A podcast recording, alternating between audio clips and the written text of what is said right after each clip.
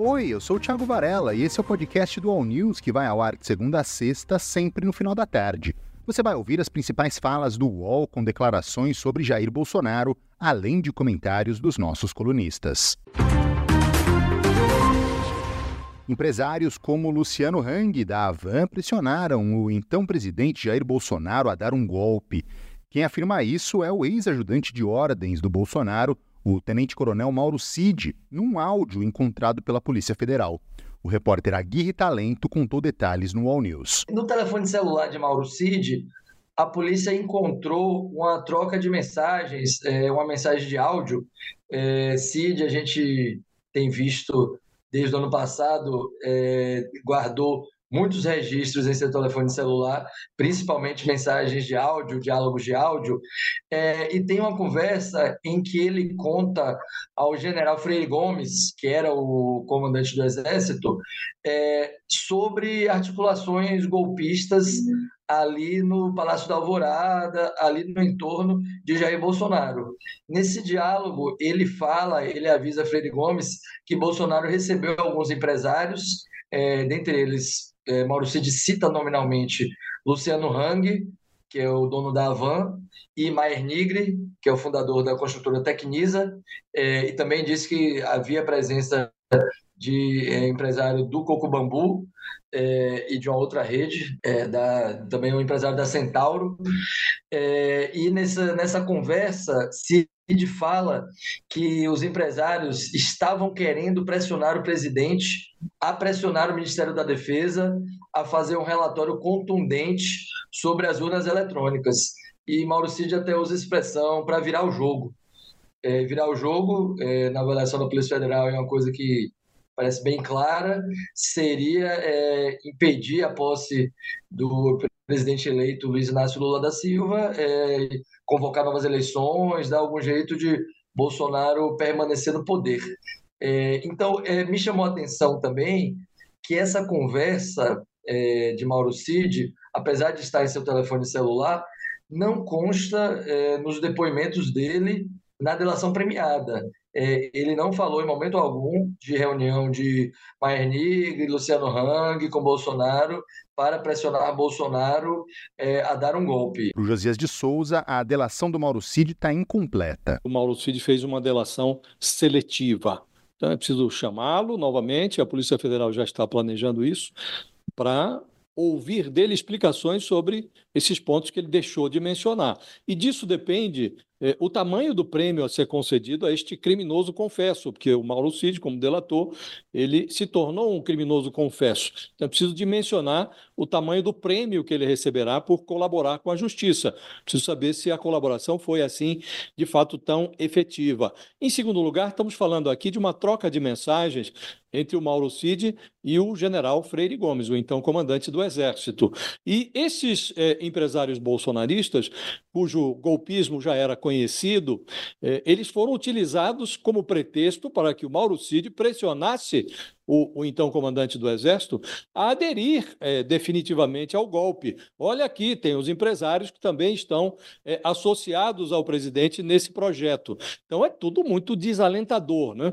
Que tenhamos empresários sendo utilizados por um é, ex-ajudante de ordens para pressionar o comandante do Exército, que, tendo torcido o nariz para o golpe, se omitiu na denúncia do, do, do da trama do Bolsonaro. Né? Então é tudo muito desalentador. Um, é, um delator seletivo, empresários golpistas e a utilização desses empresários pelo então ajudante de ordens do presidente como pretexto para pressionar o eh, comandante do Exército que torcia o nariz para um golpe eh, cuja eh, denúncia ele não foi capaz de fazer. Para o Reinaldo Azevedo, Bolsonaro queria dar um golpe com ou sem a pressão dos empresários. Primeiro que ninguém precisava pressionar Bolsonaro da golpe, né? Ele era a intenção dele desde que ele assumiu a presidência da República, né? É, eu sempre lembro que nos dois discursos de posse, né, porque há dois, um mais formal e aquele no parlatório ali para o povo, nos dois discursos você já tem sementes de golpismo. Então ninguém precisa pressionar. Agora eu absolutamente não estou surpreso. Né? É, nós temos em Nós, presta atenção, em regra, a nossa chamada elite ela é ultra reacionária e todo mundo sabe disso. Né? Não é segredo para ninguém. Ultra reacionária, na média, tem gente espetacular, mas na média, ultra reacionária é mal formada, é mal informada, é truculenta, é discriminatória, não entende a democracia, acha que o Estado brasileiro deve existir para ali fornecer benesses é, quando interessa, quando não interessa, então faz o discurso do Estado mínimo. Bom, tudo isso a gente conhece. E há pessoas muito boas nesse meio também. Agora, se formou com o bolsonarismo né, e com Bolsonaro, é, aquela, aquela turma é, realmente barra pesada de extrema-direita que ficava ali no fundo do leito como um lodo, né? É, pensando coisas ruins, essa gente veio à tona. A defesa do ex-presidente Jair Bolsonaro pediu ao STF o afastamento do ministro Alexandre de Moraes das investigações sobre o suposto plano para determinar um golpe de Estado. Leonardo Sakamoto ouviu a opinião de uma jurista que considera que Moraes pode sim julgar Bolsonaro. Na avaliação de Luísa Machado, né, da FGV Direito, que coordena inclusive o Instituto de Pesquisa Supremo em Pauta, tipo, só se debruça sobre o Supremo, ela fez uma, a seguinte análise. Ela falou: olha, é, na, na avaliação dela, bastaria, se isso for atendido, que ela acha que é difícil, para dizer, impossível, ela acha que isso faz, a chance disso é nula, né? Ela até falou que isso tem mais uma consequência política do que jurídica, né? Para ser sincero, até porque o Supremo não vai retirar o Alexandre de Moraes dessa posição, né? Mas ela falou o seguinte: ela tem, bastaria qualquer réu ou investigado atacar quem está julgando o caso para com isso alterar o juiz natural do caso, né? E além disso, na, na avaliação dela, o Moraes, apesar né, de ter, é, ter tido até aquela questão da minuta de golpe, do, do, Bolsonaro ter pedido na edição de colocar a prisão do Alexandre de Moraes, mas ela falou: o Moraes não é vítima da investigação em nenhum momento.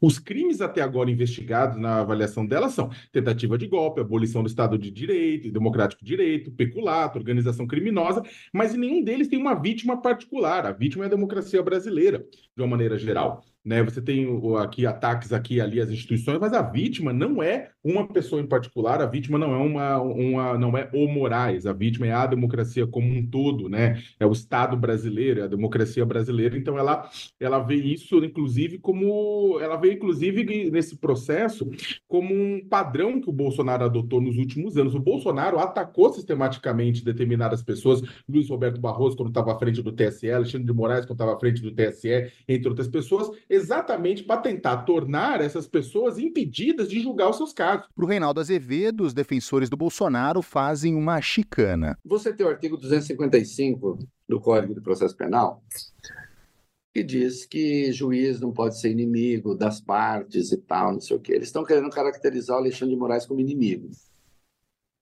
Mas peraí. O Alexandre de Moraes é inimigo ou eles fizeram o Alexandre de Moraes inimigo? Porque aí os doutores estão ignorando o artigo 256 do mesmo Código de Processo Penal.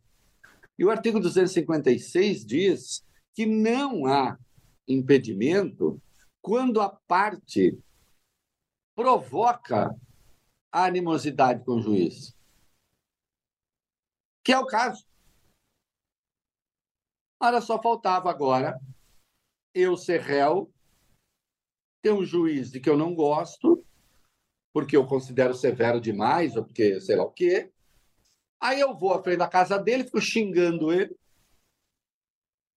arrumo uma treta com ele num restaurante, planejo, mando seguir, né? E depois digo, não, ele é meu inimigo. O Alexandre tem de sair. Tem de sair por quê?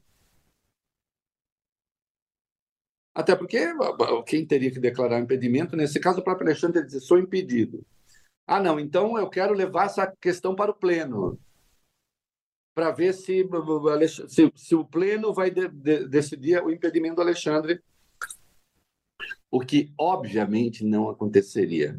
Isso daí é só mais.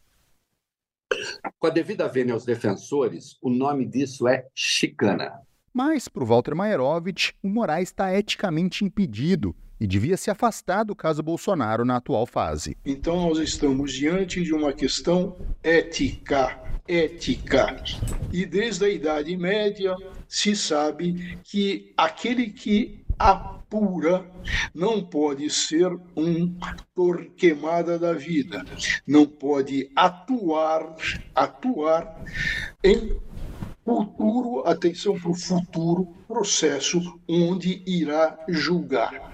Por isso existe um projeto até no, no parlamento brasileiro para separar funções. Aqueles, aquele que atua, atua na instrução para não atuar na segunda parte. O que está se vendo? O Alexandre de Moraes está atuando e ele está psicologicamente e eticamente impedido de atuar. Deveria ele se afastar. Por quê? Porque ele está mencionado, ele está referido. Ele é, iria ser submetido, se o golpe desse certo, à prisão e até uma sanção de morte. Não é possível que alguém não se afaste de uma investigação ou de uma atuação, tendo em vista essas circunstâncias. Agora, por que, que ele está lá, Fabio? Ele está lá porque ele foi indicado, foi designado e aceitou numa portaria do Toffoli, numa portaria da presidência, que ainda está em pleno vigor. Essa foi a edição de hoje do podcast do All News. Acompanhe as principais notícias no UOL e siga as duas edições diárias do All News em vídeo, às 10 da manhã e às 5 da tarde. Até mais!